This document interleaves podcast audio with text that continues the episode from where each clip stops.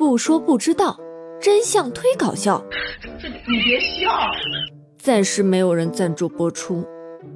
我是博学的小莫酱。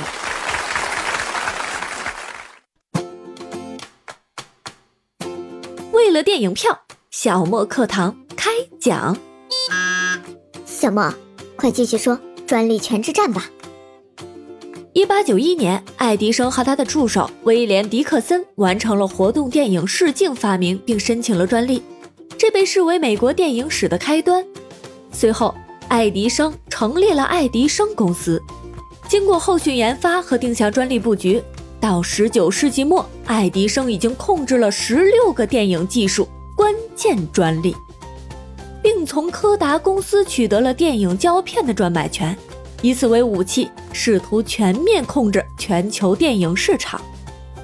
爱迪生要求全美每家影院每周交纳五美元的专利使用费，影片发行商每年交纳五千美元的专利使用费，在当时是一笔不小的费用啊！未经电影专利公司专利许可，任何独立制片商不得拍片，大多数制片商、发行商和影院老板只能纷纷就范，缴纳专利许可费。这个公司在与电影的制作、发行和放映相关的几乎各个领域形成了垄断。爱迪生将从摄影机到放映机，甚至影片本身在内的所有专利侵权行为诉诸法律，甚至会使用一些极端手段，雇佣黑帮打手来确保专利案判决的执行。这也太流氓了吧！为了赚钱卑鄙无耻啊！难道就没有人反抗吗？有啊，发行商卡尔莱默尔，也就是环球影片公司创始人，与电影专利公司决裂后，成立了自己的独立制片公司，并开始设置影片与电影专利公司抗衡。威廉福斯，也就是二十世纪福克斯公司创始人，也拉起了自己的独立制片队伍，与爱迪生对着干。这两个人领导了众多对爱迪生不满的义军，他们面临两大难题。一是怎么获得电影胶片，二是如何找到较为安全的拍片场所。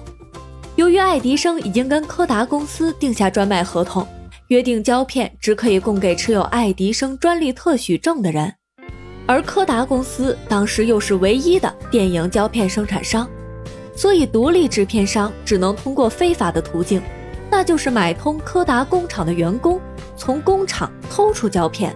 或者拦截柯达公司卖往国外的胶片，当然，这样做的成本很高，但是这只是多花钱的问题。另一个重要的问题就是拍片场地了，他们必须要保证自己的人身安全。爱迪生企图通过间谍、破坏等等非法手段来打击对方的正常生产经营。爱迪生的经理人肯尼迪组织了一个规模庞大的间谍网，严密监视独立制片商的活动。通过他的情报网，爱迪生托拉斯能迅速地掌握义军的一切秘密，甚至知道他们吃什么饭。我去！当时肯尼迪在纽约百老汇大街五十二号设立了办事处，占有整整一层楼。作为对独立制片商全面进攻的大本营，爱迪生托拉斯经常派出武装突击队袭击独立制片商的拍片场地。抢走设备，砸坏摄影机，或者冲进各地的电影院，没收那些没有获得爱迪生托拉斯上映许可证的影片。独立制片商也雇佣了武装警卫，双方冲突日益激化，枪击、投弹事件不断发生。哇，这段情节就已经是好莱坞大片了。当时他们跟爱迪生是无法正面硬刚的，所以他们选择了三十六计，走为上。加州距离爱迪生托拉斯的大本营远，从新泽西到洛杉矶横跨整个美国。对于联邦警察和黑帮打手来说，这段旅程辛苦又昂贵。加州的法官对爱迪生和他的那些专利没有什么好感，就算是专利诉讼败诉了，要执行也颇不容易。另外，加州靠近邻国墨西哥，易于逃避法律的约束和制裁。中小电影公司和独立制片人为了逃避爱迪生托拉斯的高额专利许可费，纷纷携带摄像机呀、放映机呀西迁洛杉矶。南加州不乏廉价劳动力，可以降低制片成本。经过仔细的勘探，他们发现南加州另有得天独厚之处：日照长，几乎终年都可以进行户外摄影，景色多层次，堪称有美即备，无利不真。景点之间相距咫尺，摄制组转换场地只是举手之劳，既可免除长途跋涉之苦，又可节省拍摄费用。原本是牧场的好莱坞，于是就变成了理想的拍片基地。从那儿以后，许多电影公司就在好莱坞落户了。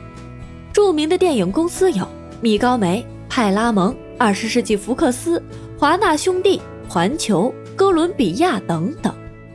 与此同时，爱迪生公司的许多专利逐渐到期，爱迪生托拉斯在反垄断案中节节败退。爱迪生的专利行权活动已成强弩之末，这就给了这些义军喘息发展的机会。好莱坞在电影人逃避爱迪生专利战中幸运的崛起，成为世界电影产业的圣地，厉害吧？小莫，电影票拿去。嘿，弹幕君，你居然没有耍赖？为什么要耍赖呀？反正。也是从你工资里扣。什么？你你给我站住！